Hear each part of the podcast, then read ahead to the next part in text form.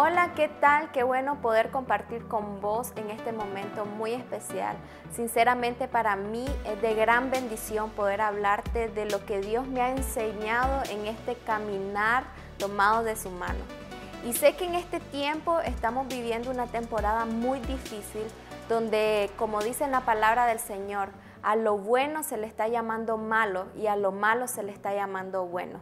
Dios quiere que vivamos en integridad y que como jóvenes podamos permanecer firmes en lo que Él ha dicho que nosotros podemos hacer y de lo que somos en Él. En primera de Timoteo capítulo 4 verso 12 dice, Ninguno tenga en poco tu juventud, sino sé ejemplo de los creyentes en palabra, conducta, amor, espíritu, fe y pureza.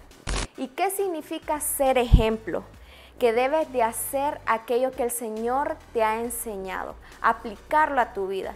El poder venir y demostrar que hay un Cristo dentro de ti que te está motivando a cumplir cada día su propósito y el llamado que ha puesto en tu vida.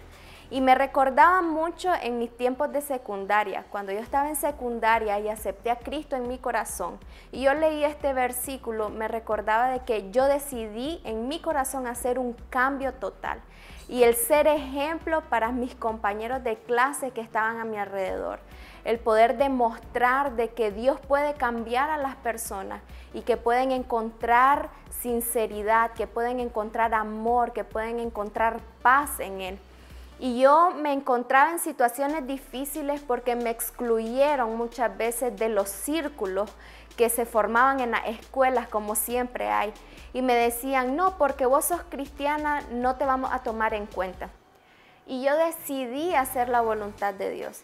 Y a veces es mejor que te excluyan por hacer la voluntad de Dios a que te incluyan por hacer la voluntad de aquellos que te están motivando a hacer lo que no es correcto. A mí me costó mucho el poder dejar a un lado a mis amigos por hacer la voluntad de Dios. Pero hoy entiendo que es importante para mi vida lo que Dios está diciendo de mí y lo que Él quiere que yo haga. También podía entender de que debemos de guardar nuestro testimonio. El ser ejemplo significa modelar al Cristo que está en nosotros todas aquellas cosas que has pasado, que te han costado dejar, que has dicho, para mí esto es difícil el venir y soltarlo, pero que lo has logrado, eso se vuelve tu testimonio y de lo que vives va a hablar.